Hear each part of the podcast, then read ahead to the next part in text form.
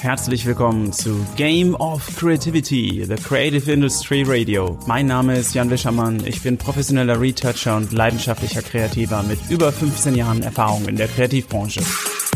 In jeder Episode stelle ich dir außergewöhnliche Menschen oder Gedanken vor, die dir helfen sollen, immer wieder neue Motivation und Inspiration zu finden. Vielen Dank, dass du heute Zeit mit mir verbringst. Und jetzt, Game On! Hallo und herzlich willkommen zur neuen Episode von Game of Creativity und heute habe ich Stefan Kohler zu Gast. Stefan Kohler ist Gründer der Online-Plattform rawexchange.de und wir haben uns in den vergangenen Tagen sehr gut kennengelernt, denn ich war fünf Tage bei Stefan in Traunstein zu Gast und wir haben zusammen ein Videotutorial zum Thema Color Grading und Look-Entwicklung produziert uns über viele private und berufliche Themen unterhalten unter anderem darüber, wie man die Angst vor öffentlichem Reden und vor Präsentationen überwindet. Wir haben darüber gesprochen, wo Kreativität eigentlich herkommt und warum sie kein Talent ist, wie man eine erfolgreiche Online-Community und eine Verkaufsplattform aufbaut, warum ein gepflegtes Büroschläfchen ein unglaublich guter Energieschub sein kann und warum eine Flasche Babypuder die beste Investition war, die Stefan beruflich gesehen jemals getätigt hat. Ich wünsche jetzt viel Spaß mit dieser Episode und dem Interview und hier kommt ohne weitere Umschweife Stefan Kohler. Also ich sitze hier zusammen mit Stefan Kohler, einem geschätzten Kollegen aus dem Retouching-Business. Stefan ist erfolgreicher Unternehmer und Inhaber der Webplattform Raw Exchange. Er wohnt mit seiner Family in der Weltmetropole Traunstein, ist ein richtiger Macher und vor allem ein richtig ernster Typ, der zum Lachen gerne in die Festung geht.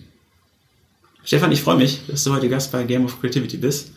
Danke schön. Aber eigentlich also, bin ich ja Gast bei dir. Und ähm, wir haben die Rollen mal getauscht. Habe ich jetzt eigentlich beim Intro irgendwas vergessen? Nee. Alles gesagt. Gut aussehend hast du vergessen. Ah. Aber das stellst du natürlich in Schatten, ne? Das hast du gesagt. nach, ihr müsst wissen, nach, äh, nach fünf Tagen, waren das fünf Tage? Waren fünf Tage, ja. Fünf Tage Produktion. Äh, wir haben nämlich zusammen ein äh, Videotraining aufgenommen in den letzten fünf Tagen und ich weiß jetzt gar nicht mehr, ob ich äh, noch so frisch aus der Wäsche gucke, aber okay, das ist, macht auch nichts. Das äh, sehen die Leute ja jetzt hier nicht. Und aber nimm uns doch mal ganz kurz mit äh, in äh, das Setting hier für dieses Gespräch. Wo sind wir denn hier? Wir sitzen hier in dem Bereich, der eigentlich als Büro geplant war in meinem ähm, Haus hier, in, also in meinem Mietshaus in Traunstein, ähm, in dem wir auch unser Videostudio haben, weil wir ähm, ähm umgesattelt haben auf, auf Video Produktionen, auf Video-Tutorial-Produktionen und hier so ein bisschen ein neues Konzept fahren. Und wir machen das jetzt erst seit drei Monaten, vier Monaten. Und insofern ist noch alles nicht so ganz fertig. Und jetzt sitzen wir hier an dem runden Tisch in der ähm, ja, geplanten Büroecke eigentlich, die nie stattgefunden hat. ja, aber ihr habt hier ein sehr äh, gemütliches ähm, Studio aufgebaut, finde ich. Ich habe mich hier sehr wohl gefühlt und äh, ich bin auch ganz fasziniert von diesem, von diesem Ofen. Ein Kachelofen, ja.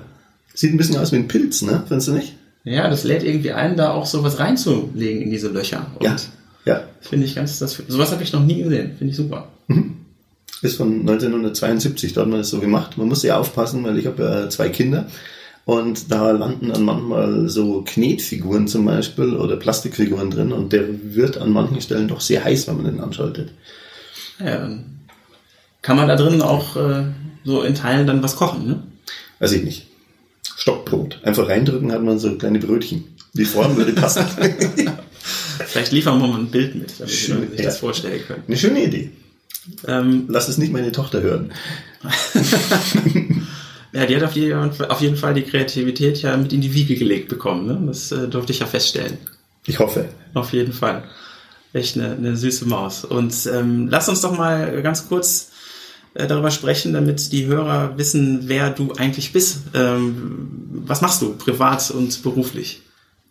Ähm, privat und beruflich, also ich bin äh, Familienvater privat und ähm, das war's dann eigentlich auch schon so. Ich bin gerade auf der Suche nach einem Hobby weil ich mein Hobby, die Bildbearbeitung und die, ja auch ein bisschen die Fotografie oder die technische Fotografie, sage ich mal, ähm, zum Beruf gemacht habe vor einigen Jahren, vor drei Jahren.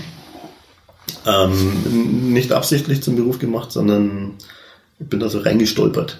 Und Ähm, wie, wie kam das denn?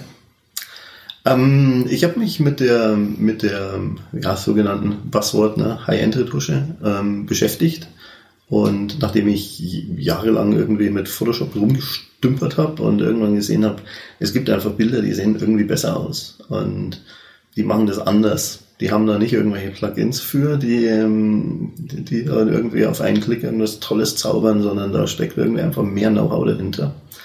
Und ähm, habe mir das dann so drauf geschafft über einen längeren Zeitraum.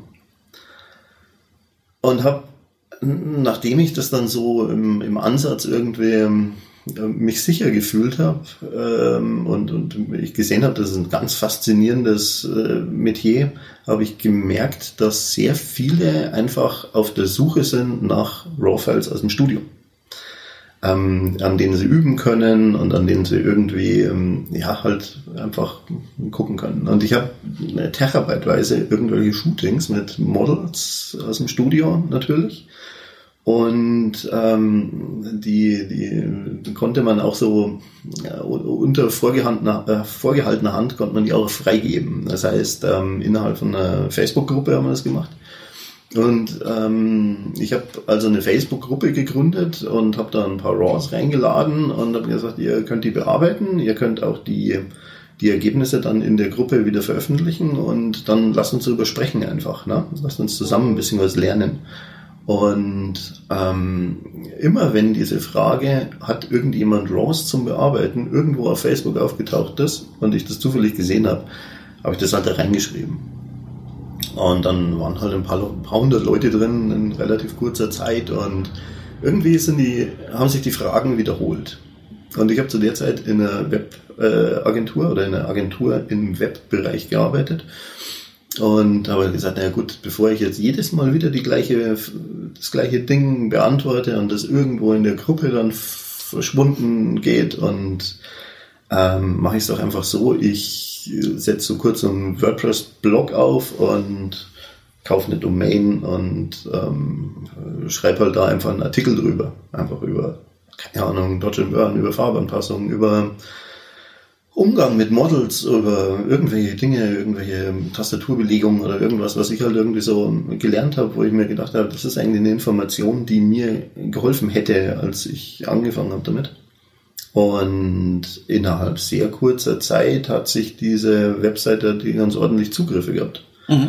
Und ähm, dann war dir klar, dass da ein bisschen mehr Potenzial ist und dass du da. Eigentlich gar nicht. Also es war ja keine, es war kein, kein Amortisierungs- oder kein, kein Finanzierungsplan da. Das war ja einfach nur Hobby damals. Mhm. Ne? Und, aber das hat halt Spaß gemacht, irgendwie einfach mit, mit Leuten darüber zu sprechen und ein bisschen Fach zu simpeln. Und ich meine, wir haben hier, es ist ein 20.000 Seelen Dorf hier und da ist halt nicht viel mit Gleichgesinnten. Ne? Das heißt, ich dachte, das sind alles Retoucheure hier. Fast alle, ja. 17.000, aber das ist mir zu wenig. Mhm. Ne?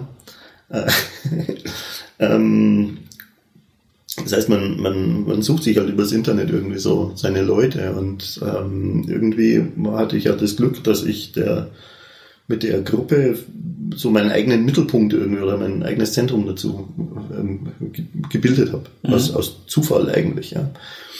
Und ja, ein, ein kurzer Sprung nach vorne. Das war dann fünf Monate später ähm, also fünf Monate nachdem ich diese Gruppe gegründet habe, ähm, wurde mein Speicherplatz auf meinem NAS ein bisschen eng und ich habe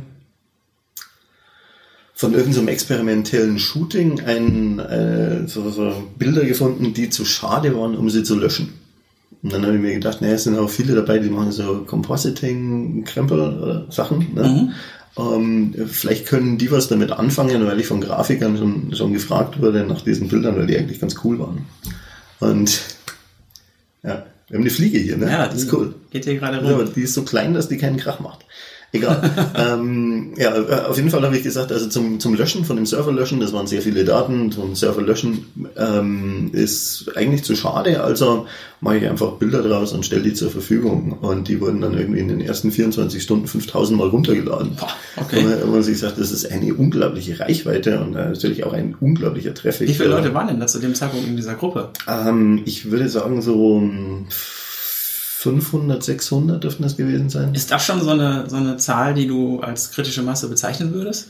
Ähm, Du hattest das mal gesagt in den letzten Tagen, äh, dieses Ich- Wort. Und mich würde einfach, weil ich davon jetzt nicht so viel Erfahrung habe äh, wie du ähm, oder in dem Bereich, ähm, würde mich einfach interessieren, was das bedeutet. Ab wann ist denn sowas erreicht, wo, wo wirklich Interaktion vielleicht auch untereinander da stattfindet? Wo du nicht alles moderieren musst.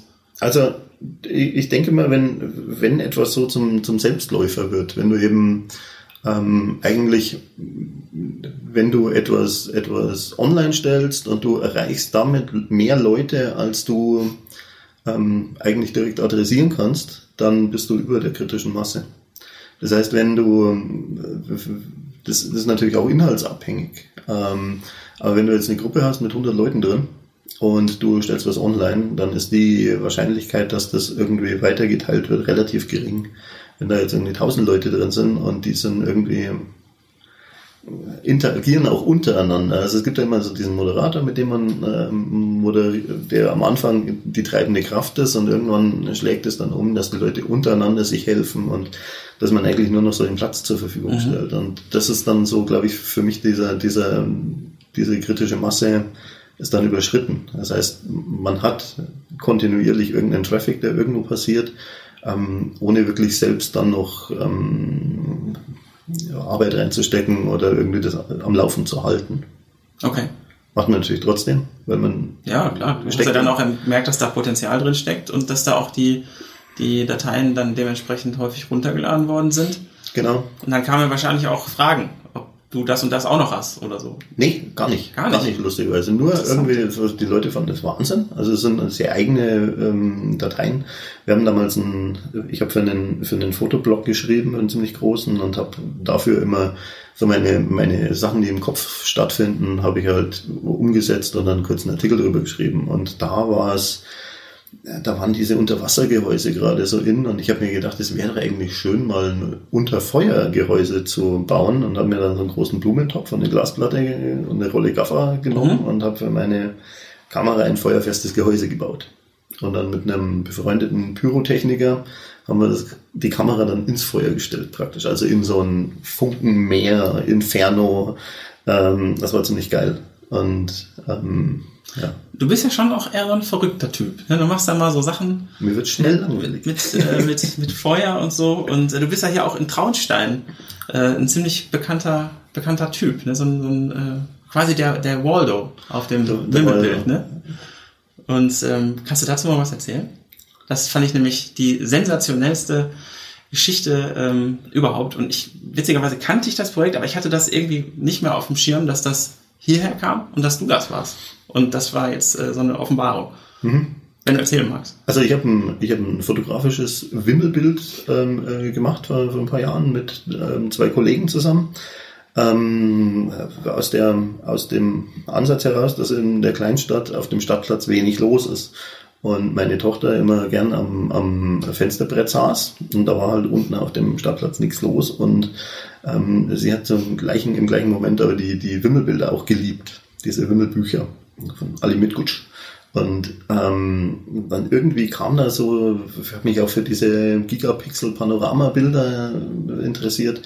Und dann entstand so die Idee, dass man ein szenisches Bild mit der Giga- Gigapixel-Technik praktisch umsetzt. Und dann haben wir uns Szenen überlegt und den Stadtplatz gemietet und gesperrt und äh, Leute eingeladen. Und dann äh, im Endeffekt haben wir also ein 8 Gigapixel Bild ähm, gebaut, das ja, mit, weiß nicht, 620 mm, Leuten drauf und 150 Szenen, die halt irgendwelche verrückten Dinge machen, vom Stormtrooper mit der Bowlingkugel bis zur irgendwie, ja, Mütter, Batman. Mütter mit Kinderwegen, Batman dazwischen und Mit den Panzerknackern Ja. und äh, ein, ähm, was war das, eine, eine, eine, eine Footballmannschaft, dann äh, Ja. Skifahrer, äh, Rakete, Kutschen, Kinder, die eine Rakete starten, Zombies, genau. äh, Leute, die äh, so Bodypainting auf sich hatten, die aussahen, als würden sie da einfach Teil der Straße sein Mhm. und Also ganz viele, ganz viele Ideen, die man so gesehen hat, die man, die man immer wieder sieht bei irgendwelchen Foto, Fotoprojekten, die haben wir da alle, alle reingepackt und haben irgendwie, ähm, total faszinierend. Und da war kann man ja auch äh, ultra weit reinzoomen. Mhm. Ne? Und das ist ja also ich wüsste jetzt aus dem Bauch aus gar nicht, wie man das umsetzt technisch und äh, wie, was das für eine, also wenn man sich das anguckt, wir werden das auf jeden Fall verlinken, kann man sich ja im Internet anschauen. Äh, da gibt's auch ein schönes Making-of-Video zu, hast du gesagt, das werden wir verlinken, hm. dass man einfach mal reingucken kann, wie das Projekt entstanden ist, weil das ist einfach, das zeigt einfach, was für ein abgefahrener kreativer Kopf du bist und dass du Dinge auch einfach umsetzt. Aus der Motivation raus, du, deine Tochter findet das geil und du sagst, ja komm, ja, gut, das ist, das und du bist halt so ein Typ, der dann sowas war, macht. Ja, aber du bist der treibende Typ dahinter. Und ähm, dann gehen wir hier durch Traunstein äh, auf der Suche nach einem Kicker. Mhm. Eines Nachts. Mhm. Ich dachte, komm, eine Runde Kicker, ein Bierchen und dann stehen wir plötzlich vor diesem Bild. Ja, das war lustig. ich wusste nicht, dass es da hängt. Ja, und dann, äh, dann war mir erstmal klar, äh, was das für, für eine faszinierende Arbeit ist. Weil wenn man davor steht oder das sieht, dann dann ist das echt wie so ein großes Buch in der Hand zu haben und du guckst mhm. das alles an. Wir haben da minutenlang vorgestanden und uns die Sachen angeguckt, total faszinierend. Und äh, ja, damit hast du ja auch schon beantwortet, warum du das gemacht hast.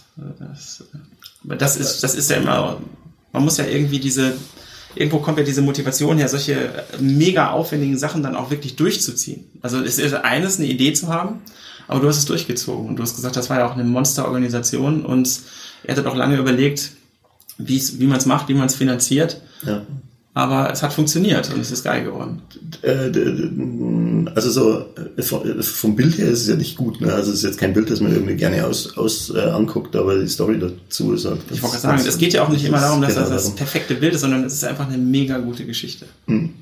Es war also so, viele haben gesagt, das ist wie ein, war wie ein kleines Stadtfest. So. Also der Batman war dann irgendwie, der war sehr früh dran, so um sieben, äh, glaube ich, hatte der seinen Einsatz und ähm, sieben Uhr morgens und dann ähm, um neun war er fertig, dann ist er wieder heimgegangen und um zehn ist er dann wieder hoch und hat sich erstmal ein Bier aufgemacht, weil er gesagt hat, das ist ja eine super Party hier, weil alle irgendwie gute Laune hatten und jeder war da. Es ist so eine Kleinstadt, jeder kennt jeden und war dann ganz lustig wohl. Ich habe nicht viel mitgekriegt, weil ich saß da in meinem Türmchen an der Kamera.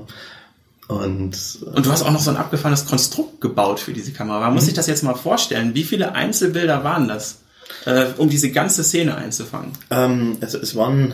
Äh, also für die, die das jetzt nicht kennen, äh, das, äh, kannst du das mal ganz kurz erklären, wie, wie, wie so das Konzept dahinter ist, wie man das macht? Also jetzt nicht im Einzelnen konkret. Ja, es ist ein, so, im Endeffekt ein bisschen reinkommt. Man, man nimmt mehrere Bilder, die sich leicht überlappen und damit eben aneinander gereiht werden können. Und damit kriegt man eine höhere Auflösung und kann sich so weiter reinzoomen. Und wir haben das ähm, mit 400 Millimeter Linse aufgenommen, also waren sehr, sehr nah dran an den Sachen und relativ hochauflösende Kamera für den Zeitpunkt, in dem das passiert ist. Und ähm, so kann man sich halt reinzoomen, dass man in 10 Kilometer Entfernung noch Skifahrer sehen kann, beziehungsweise eben in der näheren Szene, Szene in der näheren Entfernung ähm, im, im äh, Helm einer Motorradfahrerin noch den so diese, so einen Rundumblick hat, wie der Stadtplatz aussieht. Ganz lustig. Schaut ähm, euch das einfach mal an. Das ist echt Wahnsinn und ähm, total inspirierend. Und einfach mhm. diese Geschichten darin zu entdecken, macht ja. unheimlich Spaß. An die Geschichten muss ich, die, den, das Lob muss ich einfach weitergeben, weil das war primär Sabine und Ingo.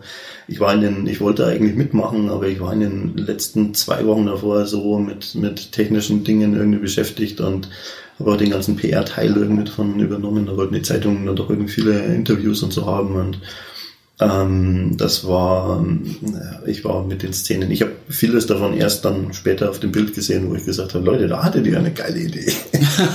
also die ähm, waren da sehr aktiv und Spitzensachen. Sehr, sehr cool. Ähm, welche Entscheidungen haben dazu geführt, dass du heute bist, wer du bist? Oh, das ist eine sehr gute Frage. Welche Entscheidungen haben dazu geführt? Ähm, erstmal äh, habe ich mich von, ich habe versucht, eine, eine aufglimmende Unzufriedenheit, mich davon abzuwenden, von dieser Unzufriedenheit. Das heißt, ähm, als dieses Projekt Raw Exchange gewachsen ist, ähm, konnte ich dem nicht die Aufmerksamkeit äh, bringen, die es eigentlich gebraucht hätte, weil eben doch irgendwie Anfragen da waren und ich hatte einfach so den Ansatz, wenn jemand was runterladen will, dann soll er es auch kriegen und nicht irgendwie ähm, dann, dann äh, traurig nach Hause gehen, mehr oder weniger. Mhm.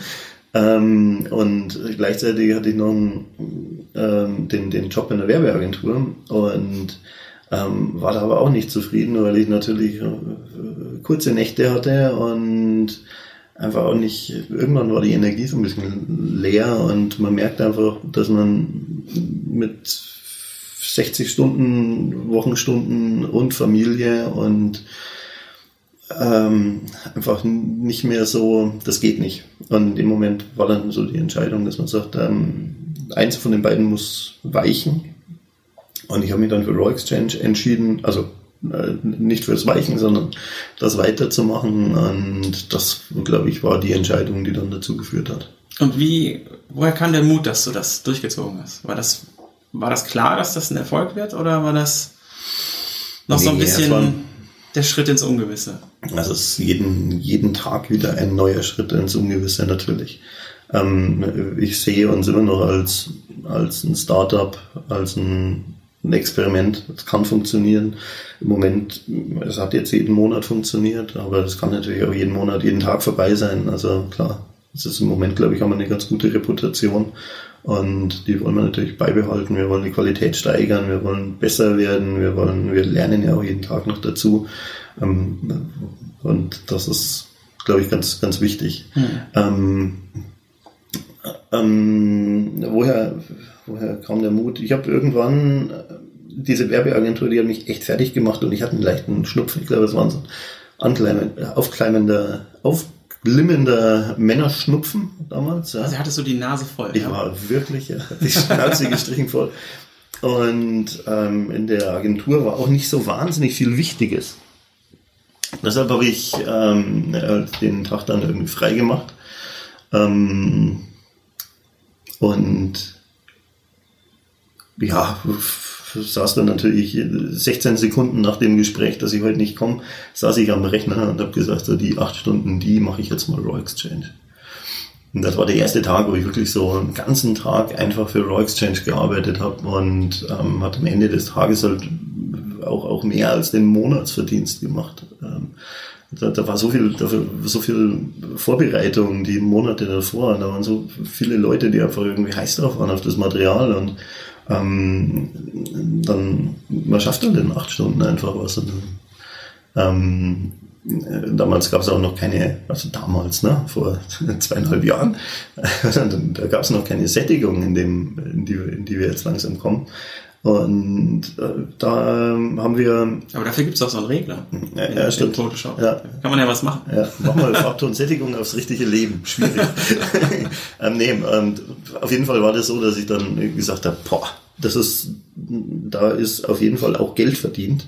Das ist ja, ich habe ja eine Verantwortung mit Familie und ähm, das muss eine Rolle spielen. Ich würde das gerne weiter, weiter so machen wie früher, wo man sagt, ach komm, scheiß drauf, das ist Hobby, lass uns irgendwie verrückte Dinge tun und nicht aufs Geld gucken, aber natürlich man hat laufende Kosten und ähm, die Infrastruktur von Raw Exchange ist nicht günstig. Und insofern haben wir jetzt natürlich eine, eine Verpflichtung, was zu verkaufen. Also das war ganz wichtig, dass wir, oder ich in dem Fall, ähm, dass ich da irgendeine Sicherheit habe. Mhm.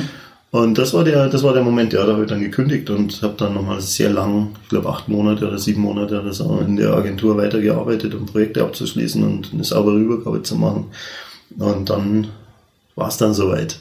Ja, spannend. cool. Das ist eine, das ist, das ist diese intrinsische Motivation, die du dann einfach plötzlich natürlich auch gespürt hast, ne, dass da was geht und ähm, ich glaube dann, ja, ich, das, das kennen vielleicht einige und ich hoffe, dass es einige kennenlernen werden, ähm, dass man einfach, wenn man anfängt, Dinge zu machen, da plötzlich eine unglaubliche Motivation rausziehen kann und dass man so, wenn das Feedback kommt und wenn die, wenn du auch wie bei dir jetzt, wenn man sieht, weil, dass da an einem Tag äh, direkt unglaublich viel äh, an Umsatz zum Beispiel kommen kann, dass da einfach die Nachfrage da ist, dass man dem dann nachgeht. Und ähm, ja, die Frage ist ja immer eigentlich, die die Leute davon abhält, sowas zu machen. Was, wenn man sich mal fragen würde, was ist das Schlimmste, was passieren kann, wenn hm. du es nicht machst? Ja, ja. Was ist das dann? Ja, so schlimm ist es. Nicht geklappt. Naja, hat es nicht geklappt und ähm, man muss es machen, man muss Dinge ausprobieren.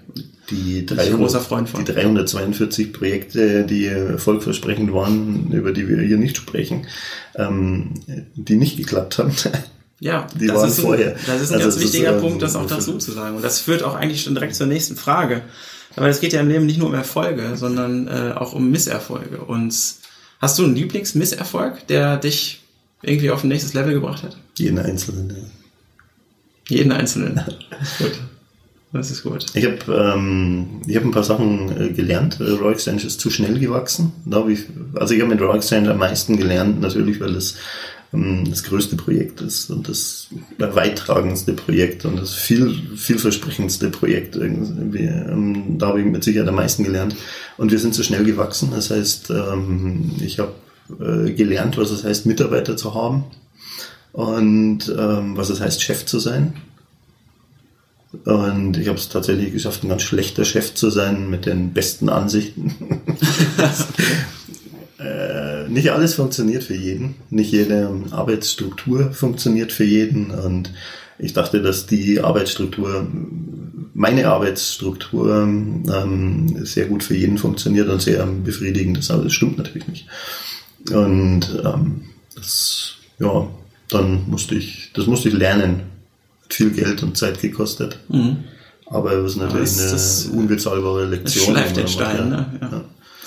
Ähm, wenn du mir in sieben Tagen beibringen müsstest, wie man so erfolgreich so eine Plattform gründet wie du, jetzt mit Raw Exchange, ähm, wie würdest du das machen? Hm. In sieben Tagen? Hm? Mit dem gleichen Thema oder was? Würde ich sagen, du, das ähm, er steigt bei uns als Kontributor ein. ähm, nee, ist tatsächlich schwierig. Ja, auch wie man so eine Community aufbaut. Ähm, man, muss, man muss Dinge bieten den Menschen und ähm, also bieten im Sinne von, ähm, wenn man sieht, irgendwo ist ein Bedarf da, dann kann man versuchen, den irgendwie bestmöglich zu, zu, zu, zu decken oder zu, zu sättigen. Ähm, ich habe, ich glaube, in den ersten eineinhalb Jahren keine, keine Marketingaktionen gemacht oder so. Also ich bin kein großer Marktschreier. Mhm. Das ist einfach, ich weiß nicht, ich möchte, dass die Qualität für sich spricht. Ähm, ich glaube, das ist untypisch und das. Ja, das ist ein nobler Ansatz. Ich, ich, weiß es nicht. Ja, doch, ich finde schon, weil es gibt ja auch viele da draußen, ich meine, du wirst ja heutzutage erschlagen von irgendwelchen ähm, Werbeanzeigen auf Instagram und Facebook, die dir irgendwie ja. die, die schnelle äh, Kohle oder den schnellen Ausstieg aus deinem Beruf und jetzt hier äh, nur noch frei und, ähm, weiß ich nicht, eine Stunde die Woche arbeiten und 7000 mhm. Euro im Monat und so versprechen. Ja. Ich frage mich immer, wo die Leute herkommen, mhm. was das für Leute sind, ja. ob es die wirklich gibt und was zum Teufel das soll. Wem willst du damit ernsthaft klar machen, dass das geht? Es gibt sicher Ausnahmen, die, die bieten auch dementsprechend Content oder Wissen. Mhm. Aber das wird so viel gerade, dass ich das einfach, das also ich persönlich ja. nicht glauben kann und möchte auch nicht daran ja. glauben, dass sowas geht. Also, ich denke, in, in sieben Tagen zum, zum Erfolg ist wie, wie, fängt man am besten an, ist die Frage eher. Dann wirst du in sieben Tagen nicht schaffen. Darauf wollte ich auch hinaus. Also wie, wenn man jetzt da steht, ja. als jemand, der gerne etwas umsetzen möchte und sieht, wie andere erfolgreich etwas aufgebaut haben, dann ist, glaube ich, natürlich der Weg, das sind die kleinen Schritte. Ne? Du kannst ja. halt nicht irgendwie den großen Schritt direkt machen, aber du musst ja irgendwie anfangen. Ja. Und was ist so der, der Kniff, den du sagen würdest, wenn jetzt jemand eine Community aufbauen möchte oder irgendein, ja, so eine Plattform aufbauen möchte, was ist so der Schritt, den man machen sollte zunächst? Ähm, sich Gleichgesinnte suchen. Irgendwie Menschen, die ein bisschen gleich ticken. Ähm, die, die, wir können auch, also so die, die in die gleiche Richtung denken, die möglicherweise ganz anders denken und mit denen man zusammen irgendwas aufbauen kann.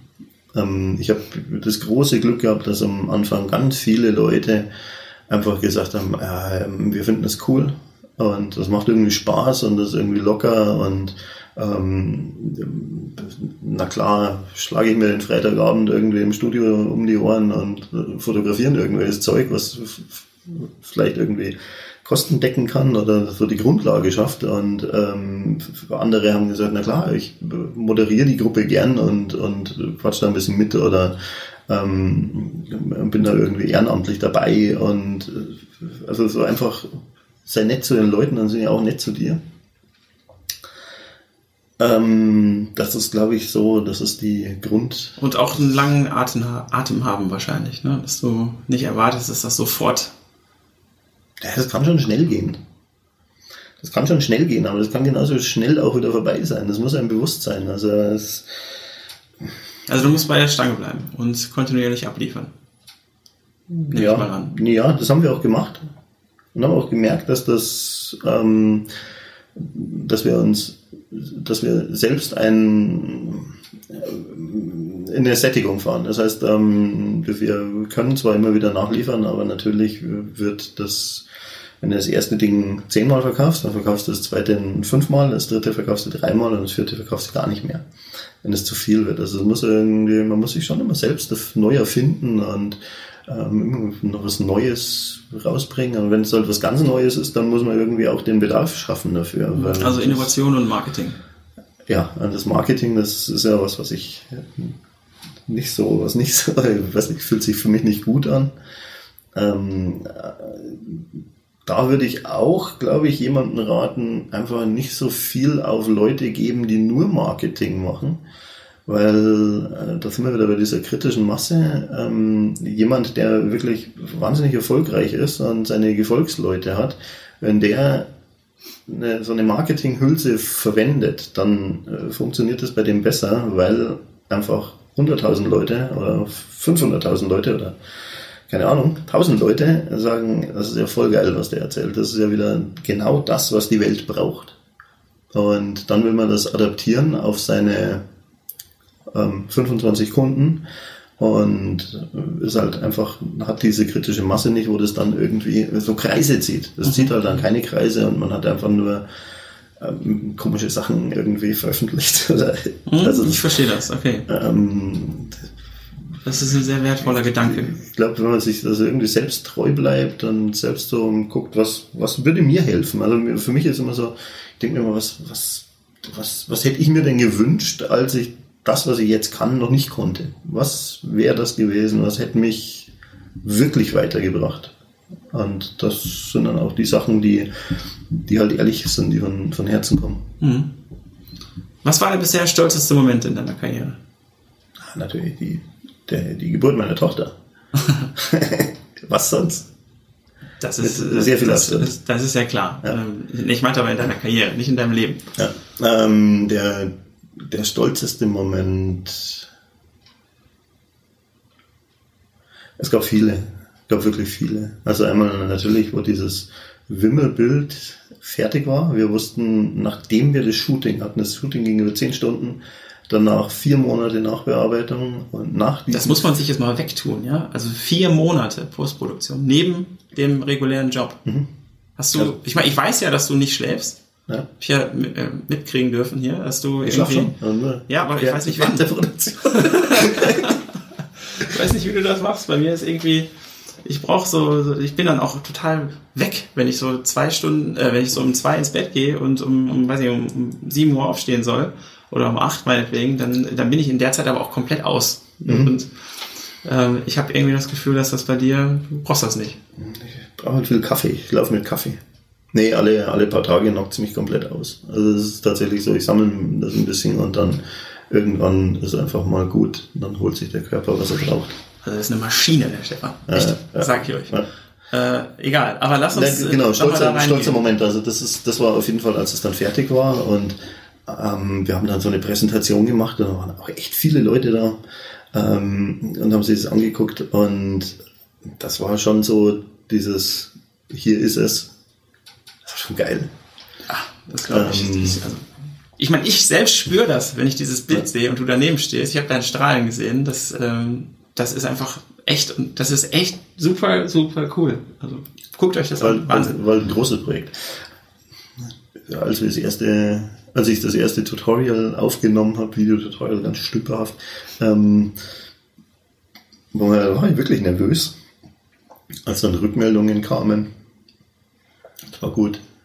Ja, ich glaube, das ist auch so der, die Geschichte. Ne? Wenn man so rausgeht mit etwas, etwas Neuem für einen selbst, dann ähm, macht man sich ja so Gedanken. Was könnten die Leute jetzt denken? Ja. Ne? Und äh, in den meisten Fällen habe ich zumindest den Eindruck, wissen die Leute das aber zu schätzen, dass man es macht. Und natürlich gibt es immer einen, der sagt, Äh, Finde ich aber doof. Ne? Und ähm, da kann ich nur sagen, äh, Kritik kommt vor Bewunderung. Ist immer einfacher, jemanden zu kritisieren, bevor man sich eingesteht. Das Ja, ich weiß nicht. eigentlich ganz gut. Doch, ich, denke ich, das, da ist was dran. Ich, ja, mit, ich, mag konstruktive Kritik sehr gerne. Und das Super gerne, ich glaub, natürlich. Das ist wertvoll. Ich habe die besten Kunden der Welt, weil die wirklich einfach ähm, äh, nicht vernichtende Urteile fällen, sondern einfach sagen, hey, hör mal, das, mm, das machst du immer besser. Und da kann man dann irgendwie entweder darüber diskutieren oder man kann es so hinnehmen oder Gut, wenn sich jemand die Zeit nimmt, lernen. Dir eine konstruktive Kritik zu geben, dann ist das, finde ich, das wertvollste Feedback, was du bekommen kannst. Ne? Weil daran kannst du wachsen. Ja. Wenn dir jemand einfach nur sagt, das finde ich doof und nicht sagt, warum, dann hast du da nicht so viel von. Und dann ist es auch egal. Muss ja nicht jedem gefallen. Ja, ja, ja. Aber das ist halt vielleicht auch das, was manche Leute, ähm, äh, habe ich ja selbst auch erlebt, wenn du so anfängst, irgendwie Vorträge zu halten oder, keine Ahnung, irgendwie, sei es ein Referat hältst, ja, also das, wenn du das das erste Mal machst, da machst du dir einen Kopf drum, was Ja. dann plötzlich die Leute denken können. Aber die, das, ich habe die Erfahrung gemacht, sobald du irgendwo stehst und den Leuten was erzählst, dann bist du schon mal mutiger als 99 Prozent in diesem Raum. Das ist wahr, ja. Ne? Und die meisten, also es gibt ja, äh, glaube ich, sogar eine, eine Studie darüber, dass äh, Leute mehr Angst davor haben, öffentlich zu sprechen, als zu sterben. Muss man sich auch mal geben. Ne? Also das, was ist daran so schlimm? Naja, man kann sich, man kann sich ähm, ja versprechen auch. Das kann passieren. Ja. Stell dir vor. Und dann kann sein, dass Menschen ein ganz, ganz, ganz komisches Bild von dir haben, weil du äh, dich versprochen hast. Das kann passieren. Ja. Muss aber nicht. Überleg mal, das, das ist natürlich echt kritisch. ja, naja, ich denke, ähm, ja, das ist diese Präsentationsangst. Da, mein Vater hat da was gesagt, ähm, was mir vor meinem ersten Referat in der Schule sehr geholfen hat. Und beziehungsweise eigentlich, glaube ich, hat es mir erst Jahre später geholfen. Er hat gesagt, es geht um die Sache, es geht nicht um dich. Wenn du über was sprichst, dann geht es nicht um dich. Das geht einfach um das, was du zu erzählen hast. Und wenn das, was du zu erzählen hast, gut ist, dann ist es auch egal, wie du es erzählst, solange es irgendwie verständlich ist. Ne? Und das beschäftigt, dieser Satz beschäftigt mich immer mehr, weil genau darum geht's. Ja. Und Das ist ein sehr, sehr weiser Satz. Finde ich gut. Also kann man direkt unterschreiben, finde ich. ja, Ähm, was sind deine Visionen für deinen weiteren Weg als Kreativer und als Unternehmer? Und wie, wie oder wo siehst du dich so in zehn Jahren? sehr gut. Also der, der Plan ist natürlich unendlicher Reichtum ja? und ähm, bei Reichtum? extrem hohem Ansehen. Okay. So, dann möchte ich meinen Tagträumen beibehalten. ähm, oh, ich glaube, ich möchte, ich, ich habe eine, eine Sache. Ähm, ich bin freitags immer sehr traurig heute, so langsam, mit ein weinendes Auge hier. Kann auch am mangelnden Schlaf liegen, das war echt heftig die letzten Tage, ähm, äh, weil die Woche zu Ende geht. Sonntagabend freue ich mich dann wieder. Werden die Kinder gebadet und dann ist es so, dass ich mir denke, ja, und morgen geht eine neue Woche los und die bietet viele, viele neue Das Möglichkeiten. ist es. Das ist es. und das möchte ich gerne so lang wie möglich irgendwie beibehalten, weil das hält mich, glaube ich, sehr am Laufen. Ähm, Und Kaffee. Kaffee, ja. ähm, das, das, ist, das ist mir wichtig. Also die, die, einfach die Freude an dem, was man tut.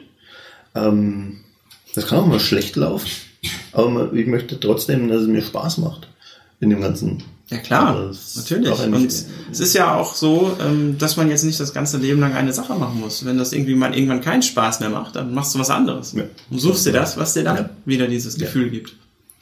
Und ähm, das höre ich immer wieder in Gesprächen auch mit Freunden oder Bekannten, die vielleicht nicht in einem kreativen Job arbeiten, weil Kreative sind, glaube ich, per se so ab Werk so ein bisschen darauf geeicht, äh, auch so ein bisschen ihrer Passion äh, zu folgen oder die haben häufig so eine Schnittmenge mit dem, ähm, was sie gerne auch so privat machen. Und es gibt Leute, die sind so in so ganz festgefahrenen äh, Konstrukten und oder in so ganz, sagen wir mal, seriösen Jobs in Anführungsstrichen. Und die können sich gar nicht vorstellen, da mal was anderes zu machen. Und das finde ich mh, schwierig. Also ich, ich wünsche denen allen, dass das immer so weitergeht. Nur es kann aber sein, dass sich die Welt verändern wird Ja. und dass man sich anpassen muss. Da gehe ich sogar sehr stark von aus, dass das auch gar nicht mehr so lange dauert, dass gewisse Dinge sich einfach so Anders, ja. verändern, dass äh, da gibt es eine ganz interessante Studie von diesem Professor Dok äh, Dr. Gunther Dück, ehemaliger Cheftechnologe von IBM, werde ich mal verlinken, ähm, der da echt einen super interessanten Vortrag zugehalten hat, der gesagt hat, dass ähm, viele ähm, Jobs, die, die es heute gibt, einfach in der Komplexität sich verändern werden. Dass diese einfachen Arbeitsschritte, die so gemacht werden, automatisiert werden und die Menschen eigentlich nur noch die schwierigen Teile ausführen müssen. Also quasi alle irgendwie zu Managern werden in ihrem Bereich Ja. ähm, und nur noch das machen müssen, was Maschinen nicht dann können und dass Menschen sich da umstellen werden Ja. müssen. Und äh, interessanter Gedanke und das wird nicht mehr so lange dauern. Vermutlich nicht, ne? Natürlich nicht in allen ja. Branchen gleichzeitig, aber das wird natürlich passieren. Und ja, interessant. Und ja, deswegen finde ich den Gedanken toll, dass du sagst, dass du ähm, immer diesem Gefühl folgen möchtest, dass du Spaß hast. An Ich habe da noch einen. B-Gedanken zu sogar, ähm, der, und zwar zum Thema Kreative und Nicht-Kreative. Ich glaube nicht an, die, an dieses, ähm, an, an, an Kreativität als, als Talent. Also ich glaube generell nicht an Talent. Jeder hat das. Und ich denke, die, also kreativ kommt, Kreativität kommt aus einem Kreativität zulassen, träumen lassen. Jedes Kind ist erstmal kreativ, Absolut. ähm, weil es nicht zielgerichtet einem das, was ein Kind macht, muss zu nichts führen. Es kann zu was führen, aber es muss nicht. Und die, das verlernt man. Man verlernt es durch die Produktivität, die einem anerzogen wird. Ja, Man, das beginnt in der Schule. Ne? Man, man muss dann irgendwie, plötzlich muss man liefern. Und das ist ja in der Arbeitswelt noch viel, viel schlimmer. Wenn du nicht lieferst, dann bist du nicht erfolgreich. Aber ähm, wenn du in der Kreativbranche nicht lieferst, bist du auch nicht erfolgreich. Du musst dich aber zurücknehmen und sagen, richtig kreativ sein kann ich nur dann, wenn ich nicht liefern muss. Also das ist ein Teufelskreis. Ne? Und dieses, dieses Switchen zwischen produktiv und Träumerei, mh, das ist was, was sehr viele Menschen einfach verlernt haben durch, durch die Arbeit oder durch, durch, das System. Leistungsdruck, sage ich Mhm. mal so, ähm, durch Produktivitätsanspruch. Und das muss man sich wiederholen. Ja, das ist, das ist auf jeden Fall richtig. Ich habe letztens noch so ein schönes Bild gesehen. Ähm, da, waren, da war so ein, da- da- das, der Titel war äh, Unser Schulsystem. Und da saß so ein Typ an so einem Schreibtisch, das war eine Bezeichnung. Und dann waren da, äh, da war da ein Elefant, dann war da irgendwie ein Fuchs, dann war da eine Gans, dann war da irgendwie ein Goldfisch und ein Affe und äh, sagte, ja, äh, wir müssen jetzt, ähm, ne, alle werden hier gleich behandelt, äh, wir machen jetzt einen Test, klettert mal den Baum da hoch. Und danach wirst du beurteilt. Und das fand ich ein sehr schönes Bild, Ja. was einiges aussagt. Ja. Und das ist tatsächlich so. Ich weiß noch genau, damals, damals im Matheunterricht, ja, ich habe immer irgendwie auch andere Lösungen. Ich warte die, das gleiche Ergebnis irgendwie erzielt, mit einem anderen Weg. Aber ich habe trotzdem die Punkte abgezogen Ja. gekriegt, weil es nicht der Weg war, den der Lehrer gerne gesehen hätte. Und ähm, das kann ja nicht sein. Ja. Das ist jetzt nur ein kleines Beispiel, aber das ist genau das, was wir irgendwie antrainiert kriegen. Gibt nur diesen einen Weg. Musst du so machen, haben wir immer so gemacht. Ja gut, aber frag dich mal, frag dich mal selbst, wann hast du das letzte Mal irgendwie ein Zeugnis oder einen Lebenslauf gebraucht, um irgendwo zu arbeiten? Das ist ja, wird wahrscheinlich auch länger her sein. Ja, das ist tatsächlich Ähm. sehr lange her, aber äh, das gibt's ja tatsächlich noch. Ja, ja, natürlich. Schicken, uns mal, schicken Sie uns mal Ihr CV. Mhm. Und äh, dann dazu ein Motivationsschreiben. Und äh, noch äh, auf jeden Fall Arbeitszeugnisse. Ja. Und jeder weiß ja, dass ein Arbeitszeugnis der größte Fake der Welt ist. Ne? Ja. Und, naja, wie dem auch sei. Also auf jeden Fall, ich denke, ich denke, dass das, es, es ändert sich sehr vieles gerade und in den letzten Jahren hat sich sehr viel geändert und dass diese Änderungen werden immer schneller.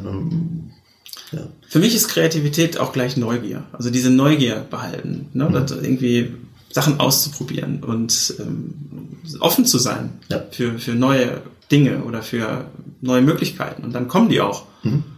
Und keine Angst zu haben vor, ich probiere mal was aus. Mhm. Weil das Schlimmste ist, wenn du es nicht machst, finde ich. Dann fragst du dich halt irgendwann, was wäre passiert. Also es ist natürlich für, für mich auch äh, relativ einfach, das so zu sagen, weil äh, ich jetzt halt seit ein paar Jahren irgendwie jeden, jeden Schritt, den ich gehe, dahin gehe, dass ich sage, ich möchte so eine, das muss einerseits muss mir das Spaß machen, zum anderen muss es mich interessieren, zum, und im dritten Fall muss es natürlich auch irgendwo erfolgreich sein. Und insofern ähm, bleibt da nicht so viel übrig, was man dann tun kann. Und der logische Schritt war jetzt halt, dass ich mir, ich lade mir ähm, begabte Menschen ein oder Menschen, die halt in einer Sache richtig gut geworden sind und äh, lass die nutz, also produziere halt mit denen dann Videoinhalte, die ich in der Qualität niemals liefern könnte. Und ähm, das, ich, ich lerne halt wahnsinnig viel dabei. Ich lerne mhm. tolle Leute kennen und ähm, macht halt wahnsinnig Spaß. Also ja. das ist, das ist eine, das will ich auf jeden Fall irgendwie beibehalten. Und das ich glaube, das ist auch ein ganz wichtiger Punkt. Also sich da zu öffnen, äh, sein Netzwerk zu erweitern, weil es geht im Leben um Beziehung, es geht um Möglichkeiten und es geht ja nicht immer darum, immer nur für sich irgendwie Nutzen aus Situationen und aus Menschen ziehen zu können und zu wollen, sondern ich glaube, wenn du dich öffnest und auch Menschen auch uneigennützig miteinander verbindest, du kriegst immer was zurück. Und du, wenn du Leuten was gibst, kriegst du sowieso immer was zurück. Das muss nicht immer monetär sein, aber das ist auf jeden Fall Wertschätzung und Hilfe und auch der, ja, dieser Netzwerkgedanke. Den, manchmal äh, trifft man aber Leute, die sehen das halt ein bisschen anders und die sehen das so einseitig und das sind so, so Zeit und Zeit und äh, Energieräuber. Ja, ist schon oft so, dass irgendwie eine Kollaboration sollte für alle Seiten den gleichen Nutzen haben. Und es gibt tatsächlich sehr viele Leute, die sagen, ja, ich versuche da dann noch ein bisschen mehr Nutzen davon zu haben. Ja, das gibt's. Was hat dich die bisherige Arbeit in der Kreativindustrie gelehrt und was war so die eine klare Lektion für dich? Ui, eine sehr schöne Frage. Ja, ist nicht alles so glamourös, wie es scheint.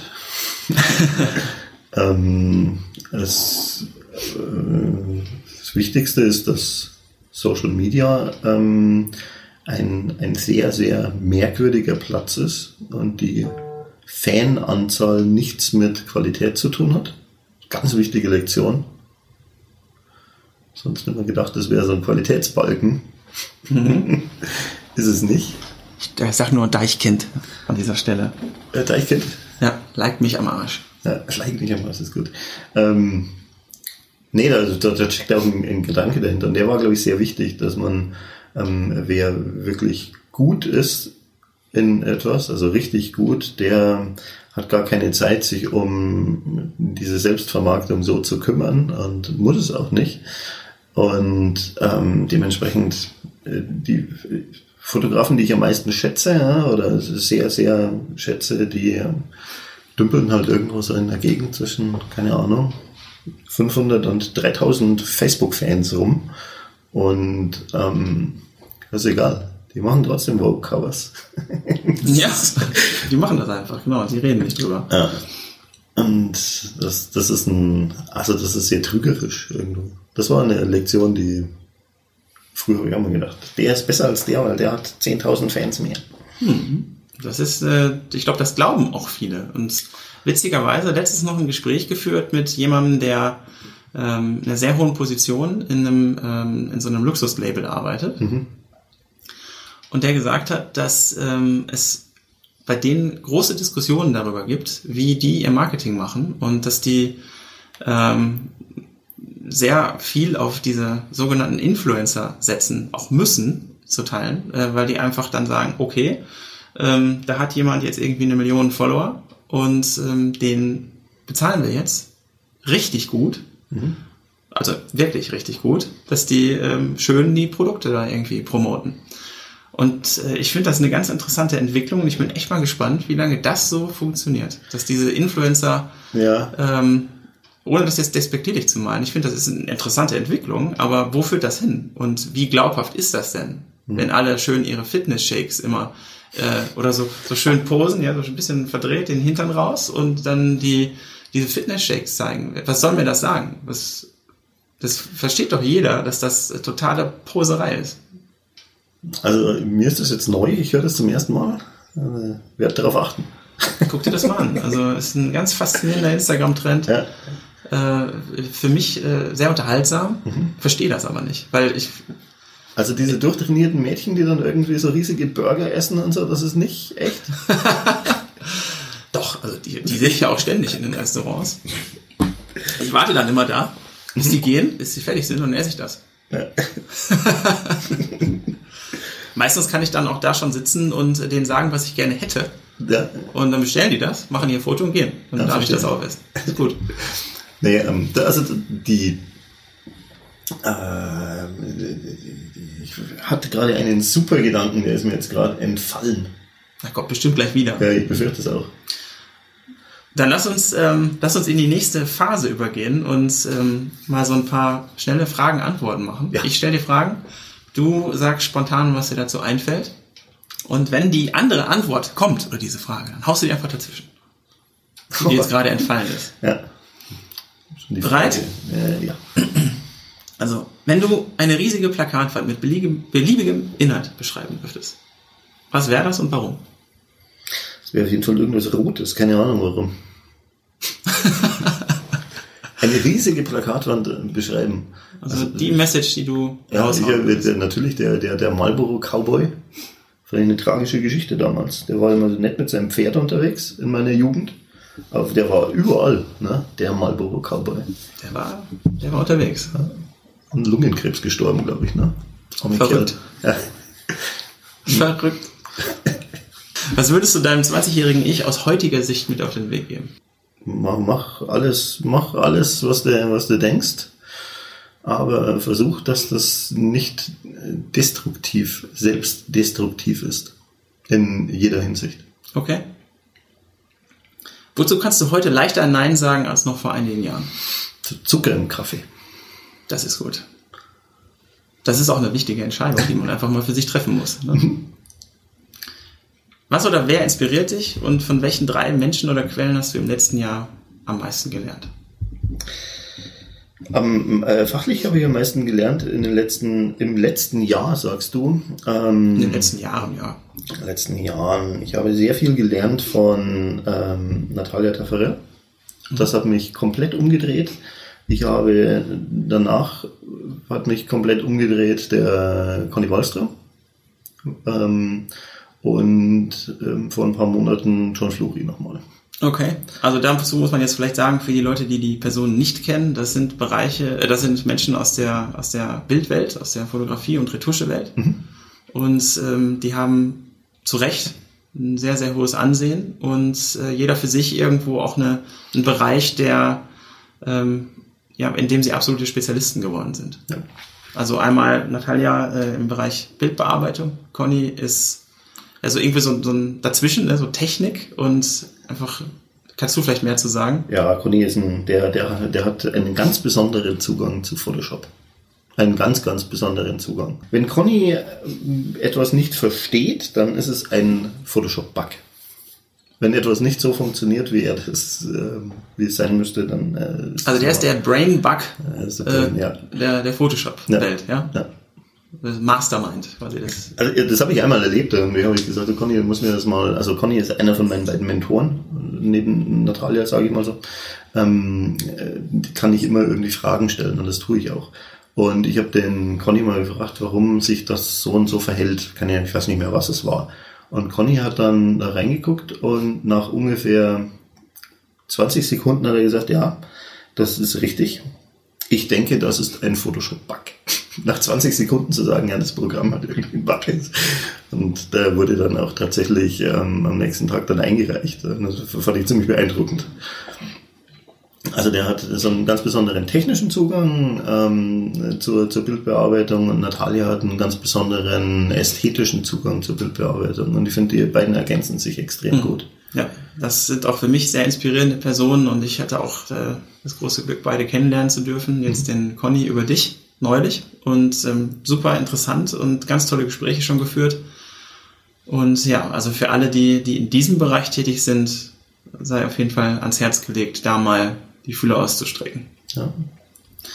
Ähm, was ist eine deiner gerne auch skurrilen Eigenheiten, auf die du nicht mehr verzichten möchtest?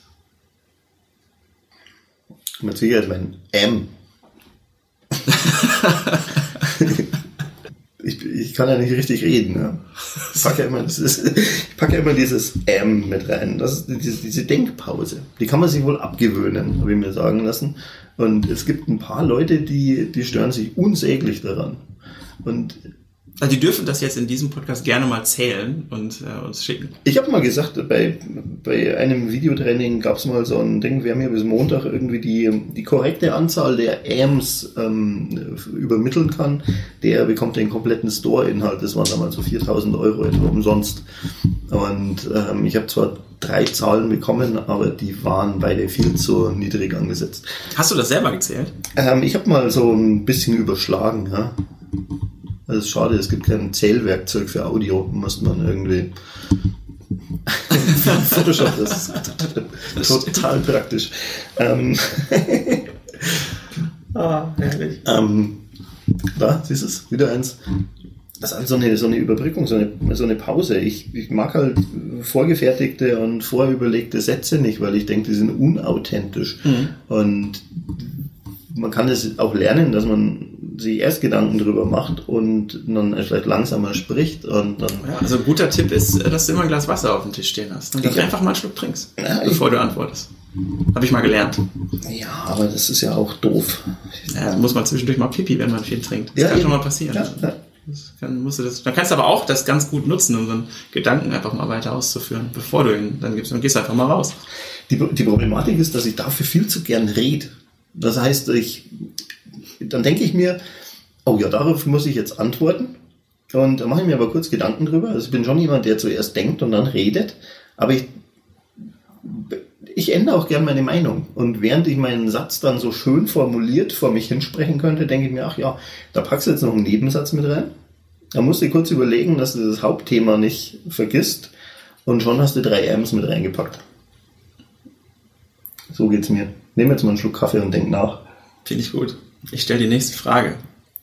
Was sind deine drei Lieblings-Apps auf deinem Smartphone? Und warum? Ui. Ich liebe Google Analytics. Aus, äh, aus Gründen. Aus Gründen, ja. Äh, Google Analytics ist ein tolles, tolles, tolles Tool und man kann so viel, so viel. Haben die eine eigene App? Es gibt eine eigene App dafür. Ja. Mhm. Ähm, man kann da so viel rauslesen über ähm, über Tendenzen in den Besucherströmen und im Kaufverhalten von, von, von Kunden. Glaubst du, dass viele Leute das komplett unterschätzen, diese Analytics? Ja, ich auch ich hatte kürzlich so ein äh, Tracking, ein Freund von mir, ein Freund aus meiner Jugend, der ist lustigerweise einer der, der Tracking-Gurus ähm, in, in Deutschland. Und der war kürzlich mal auf dem Kaffee da und äh, hat sich dann hingesetzt und hat gesagt, ja, hier trackt er wirklich sehr viel, also es ist sehr schön eingerichtet und ähm, es wäre, der saß dann irgendwie so eine Stunde davor und musste mal einfach so ein bisschen irgendwie in unseren Besucherstrom schnurken und äh, kam da zu sehr, sehr interessanten Ergebnissen, die, die ich bejahen kann, aber noch nie so auf dem Schirm hatte. Mhm. Also Google Analytics oder jedes Analyse-Tool ist eigentlich ähm, gibt dir halt so, ein, so Wegweiser. Das sind wie, wie die Wegweiser auf der Autobahn. Du kannst da nachfahren, musst nicht jeden Wegweiser nehmen, du kommst dann auch die nächste Abfahrt noch, kannst ja auch noch nehmen. Aber es ist zumindest irgendwie schön, dass man sowas hat, weil jede Abfahrt sieht gleich aus. Und äh, das muss man halt deuten können. Ne? Mhm. Und das ist eine sehr schöne Geschichte. Das ist die eine Lieblings-App. Hm, die zweite Lieblings-App ja, so alles so berufsbezogen. Das klingt immer so, als würde ich irgendwie nur, nur arbeiten und so, aber ich habe halt Hobby und Arbeit vermischt. Ne? Macht ja nichts. Wir machen sehr viel Traffic über, oder sehr viel Umsatz auch und sehr viele Rückmeldungen. So läuft bei uns halt über Facebook. Insofern ist die äh, Facebook-App oder die Facebook-Seiten-App mit Sicherheit äh, sehr oft, oft geöffnet von mir. Und die, was ich gerade so ein bisschen für mich entdecke, ist Reddit. Finde ich großartig. Habe ich es auch schon häufiger gehört. Ich muss zugeben, ich bin da noch gar nicht so tief eingestiegen in dieses Thema, aber es scheint ja, äh, du hast ja auch schon mal ganz kurz mir davon erzählt, äh, eine Plattform zu sein, die, die auch sehr stark von den Usern selbst ähm, reguliert wird, ne? Mhm. wo, eine sehr, wo sehr viel Wert darauf gelegt wird, dass dann ein hoher Wahrheitsgehalt ist. Ja, und auch eine, die haben keinen, keinen Sinn für Sarkasmus. Finde ich großartig. Also das spielt ja nicht Karten. Ja, genau, genau mein Ding. ja, man muss den Sarkasmus so hinbringen und das Ganze auf Englisch, dass der irgendwie so ein, Gesellschafts-, ja. ein gesellschaftskonformer Sarkasmus. Und da krankt es wirklich bei mir. Das ist, könnte auch so ein Projekt sein, so ja, neues. Ne? Genau, genau. Das ist Facebook, äh, nicht Facebook, äh, Reddit Karma ähm, ernten. äh, Mache ich vielleicht mal, wenn ich mal Zeit habe. Mal gucken. Welches Buch hast du am häufigsten verschenkt und warum? Am häufigsten verschenkt habe ich, ich verschenke tatsächlich gar nicht so wahnsinnig viele Bücher, aber ich habe am häufigsten verschenkt, nämlich genau dreimal Goethes äh, Welt der Farben. Dann habe ich noch einen für dich. Was tust du, wenn deine Konzentration nachlässt und wenn dir alles zu viel wird? Ein wie, Nickerchen. Wie schaltest du ab? Ich mache ein Nickerchen. Das ist doch recht einfach, ne? Ich habe keinen, ich hab keinen Druck. Wir, wir haben, wir auch sowas, ich habe versucht, ich versuche immer und äh, denke, ich schaffe es auch ganz gut, jeglichen Druck aus der, aus der Sache zu nehmen. Wenn, wenn unter Druck kann man zwar wahnsinnig kreativ sein und wahnsinnig toll irgendwie Sachen abarbeiten, aber ich mag das nicht als Dauerzustand haben und wenn es halt einfach irgendwo nicht geht, dann macht man halt so ein Büroschläfchen. Also die sind ja ausdrücklich erlaubt. Das wird ja auch regelmäßig gepflegt. Ja, gehe mit gutem, das ist mir wichtig, dass ich da mit gutem Beispiel vorangehe. ne? ähm, das finde ich gut. Naja, Konzentration nachlassen. Manchmal ist es auch einfach so, dass man halt dann mal sagt, man geht dann mal ähm, einfach ins Erdgeschoss und lässt sich irgendwie gerade die neuesten News aus dem Kindergarten von der Frau erzählen. Das ist dann auch irgendwie immer ganz spannend. Oder die Tochter muss einem irgendwas zeigen, was ihre Puppe gerade irgendwie gemacht hat. Das ist auch einfach so, so komplett themenfremd, das ist aber auch wichtig. Ja, das ähm, erdet total, finde ich. Das ist ganz wichtig. Und da hole ich mir schon immer so ein bisschen so einen, so einen anderen Impuls. Manchmal rufe ich auch einfach jemand an. Ich habe auch so ein Projekt, dass ich versuche, dass ich immer wieder mal jemanden anrufe, mit dem ich ganz lange nicht, nichts mehr zu tun hatte. Also einfach so aus heiterem Himmel. Also er hat jetzt ein bisschen nachgelassen, weil es. Äh, Leute gehen ja nicht mehr so gerne ans Telefon, ne? Ist dir das mal aufgefallen? Mhm. Das, also manche Leute, die, äh, die, die wollen ja, also Telefon ist nicht so wie früher. Ja, da musst du deine Rufnummer übermitteln und musst du ausschalten. Dann überwiegt die Neugierde bei den meisten. Ja, das ist, das ist interessant. Das kann man mal testen. Das werde ich mal als Langzeitfeldstudie, glaube ich, ja. einführen und mal gucken, was bin, passiert. Bin gespannt drauf. Zwei habe ich noch. Ähm, was war der beste Rat, den du je bekommen hast? So generell aufs Leben bezogen? Wie auch immer du die Frage interpretieren möchtest. Okay, ich bleib mal bei dem Berufsding, weil das ist alles irgendwie ähm, das gleiche. Porträt ist nicht Beauty und Beauty ist nicht Porträt bearbeite danach. Lass, dir, lass das Bild entscheiden, wie du bearbeiten musst und nicht, wie du es gerne bearbeiten willst. Sehr gut. Ja, das war der wichtigste Tipp, der hat mich wahnsinnig nach vorne gebracht. Ja, du musst nicht immer alles machen, nur weil du es kannst. Ja. Und nicht jeder, der kann, weil er will, sollte auch. also auch eine Brücke. Sehr schön. Ja, irgendjemand hat mal gesagt, wer will, der kann. Und da denke ich mir, nicht jeder, der, der kann, sollte. Was war deine beste oder lohnenswerteste Investition an Geld, Zeit oder Kraft? Die lohnenswerteste Investition mhm. war eine Flasche Babypuder. So, da habt das.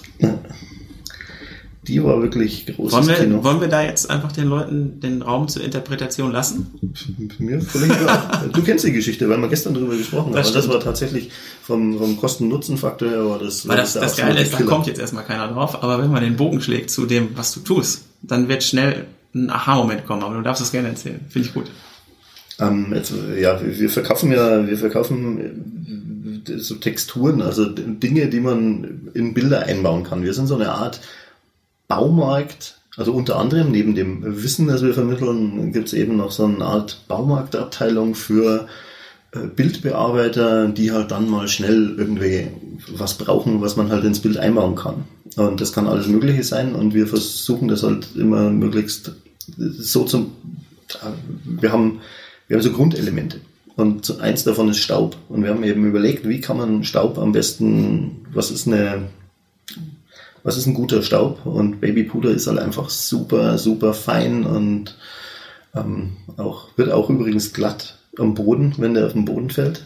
ich schlimm Kreuzschmerzen Man kann da auch so schön draufdrücken. Ja, ja, genau. Das kommt in so einer Flasche mit drei, mit drei so Löchern oben, aber zwei davon, wenn du zuklebst, dann kannst du richtig schöne Staubfontänen machen und hast da richtig schöne Geschichten. Und ähm, da gab es eben so ein, so ein Staubpaket und das ist tatsächlich vom Kosten-Nutzen-Faktor her das beste Paket, das wir je gemacht haben.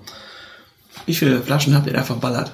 Ähm, wir haben, wow, das war echt schlimm. Wir haben zwei Flaschen gekauft und ich glaube, so die zweite haben wir schon aufgemacht. Das Blöde ist, dass das halt monatelang im Studio ist, weil das hängt sich überall fest und beim kleinsten Luftzug ist es wieder auf allen Oberflächen. Und ähm, ich hatte zu der Zeit noch einen schwarzen Glasschreibtisch, weil ich das total toll fand. Total dämlich.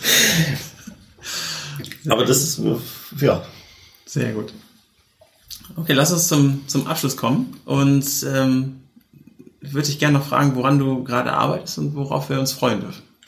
Ich arbeite gerade an einem äh, Videotutorial zum Thema Color Grading mit dem Jan Wischermann. Und da Okay. freue ich mich irre drauf. Da wollte ich gar nicht drauf hinaus, aber okay. Hast du gut gemacht, Jan. ähm, ich habe äh, hab für, für dieses Jahr, das ist äh, dieses Jahr, wo wir Gäste einladen. Und ich habe dieses Jahr tatsächlich noch wahnsinnig tolle Gäste auf der Agenda stehen. Ähm, ich habe äh, Conny wird vorbeikommen, Conny Wollström, freue mich wahnsinnig. Ähm, ich gehe auch davon aus, dass Natalia irgendwann früher oder später mal hier aufschlägt. Ähm, ja, der ähm, Robert Cornelius ist gebucht und äh, Flüge schon gebucht und alles. Also ein, auch jemand, den ich sehr schätze für seinen, für seinen Stil und sein, was er tut. Und das sind also das ist halt Leute, die, was ich denke, das ist total cool, die überhaupt mal zu treffen und ähm, so, so internationale Kontakte zu haben. Da freue ich mich sehr drauf. Das ist ein großes Projekt. Und dann ist dieses Jahr auch wieder Fotokina. Freue ich mich auch drauf. Da trifft man dann alle mal auf einen Haufen, Mhm, auch die, die also über, von Übersee kommen, wenn man das alle heiligen Zeiten mal sieht und hat wirklich ein bisschen Zeit, hat ein paar Tage Zeit. Das ist nicht so ein Treffen irgendwo zwischen zwei Shootings mal, sondern man ist da und hat eigentlich keine Mission und das ist ganz, ganz großartig. Ja, und da gibt's auch dieses schöne Getränk da in Köln. Ne? Wie, wie heißt das Kaffee. Ganz miesen Kaffee auf der Fotokina. Bitte ändert. Wenn ich, ich verspreche, wenn ich, sollte ich jemals einen, einen Stand auf der Fotokina haben, ist das zentrale Element eine gute Kaffeemaschine. Ich nehme dich beim Wort. Ja, darfst du mich gerne daran erinnern. Und dann werde ich mich genau da aufhalten. Ja. Und eine Couch zum Sitzen. Dann machen wir da Das so ist Hub. Das ist ein Wahnsinn. Sehr gut. Gibt es was, was äh, meine Hörer für dich tun können? Ja, kauft alles, wenn ihr alles gekauft habt. Nein, ähm, nee, ähm, ich weiß nicht. Keine Ahnung. Sagt mir, was ihr davon haltet. Ich ich freue mich immer über konstruktive Kritik. Mein M behalte ich, braucht man gar nicht versuchen. Und bleibt euch treu. Lieber Hörer, bleibe dir treu. Und abschließend, wie kann man dich erreichen oder wo trifft man dich? Man trifft mich eigentlich immer im Internet, da bin ich. Das ist dieses, das ist das, wovon alle reden, ne? Dieses, Also ja, dieses also- Internet. Ich bin einer der wenigen, die wirklich dran glauben an den Erfolg. Aber man muss das auch so, man muss sich das visualisieren. Es kann sich echt durchsetzen. Egal, was die anderen sagen. Es kann ein großes Ding werden. Und ähm, ja, nee, auf rawexchange.de natürlich. Und da ist es so, dass wir, ähm, dass eigentlich alle Nachrichten, Kommentare und so weiter, die an mich gerichtet sind, auch irgendwann früher oder später bei mir aufschlagen und weitergereicht werden. Also das ist so ganz, ist halt so organisiert. Ansonsten gibt es da auch ein paar Menschen, die sich ganz rührend um den Support kümmern und äh, ja, wenn es irgendwelche Kooperationsanfragen oder so gibt, das läuft dann immer zu mir. Ich Und Du hast ja auch so ein, äh, so ein paar Gruppen auf Facebook, wo du Support gibst und wo du zu bestimmten Themen Ja, schreibst und ähm, da ist ja auch sehr, sehr viel los und da kann ja, glaube ich, auch jeder, der Interesse hat, ähm, einfach dazu kommen. Ist das richtig? ja. Wir werden auf jeden Fall die Kontaktmöglichkeiten verlinken. Mhm. Da brauchst du viel Platz, das sind nämlich inzwischen einige. Ja, ja wir können ja nach unten scrollen. Wir haben ja. Meterware, da, ne? das, ja, das passt schon. Cool. Naja, also Stefan, vielen Dank für dieses echt abgefahrene Gespräch. Ich möchte nochmal darauf äh, verweisen, dass äh, man auf jeden Fall sich bitte dieses Wimmelbild anschaut. Das ist äh, eine Offenbarung. Und ähm, danke für die, für die vielen tollen Gedanken, Ansichten und vor allem für deine Zeit. Darf ich, denn, darf ich das letzte Wort haben? Bitte. Tschüss. Ja, danke, Jan. Hat mir auch viel Spaß gemacht. Super Zeit. Machen wir wieder. Vielen lieben Dank für deine Zeit und für das Zuhören. Das war Game of Creativity. Und wenn dir die heutige Episode gefallen hat, dann sei doch einfach beim nächsten Matchday wieder dabei. Und wenn du jemanden kennen solltest oder jemanden in deinem Netzwerk hast, für den dieser Podcast ebenfalls eine Inspirationsquelle oder eine gute Unterhaltung sein könnte, dann empfiehl Game of Creativity gerne weiter. Und wenn diese Episode für dich wertvoll war, dann würde ich mich sehr über eine positive Bewertung auf iTunes freuen. Das hilft, die Show höher zu ranken und hilft anderen Menschen, diese Show zu finden. Und dafür jetzt schon mal ganz, ganz lieben Dank. Und nicht vergessen, Anfang zu machen, denn nicht gemacht haben wir schon oft genug. Bis zum nächsten Matchday. Das war der Jan.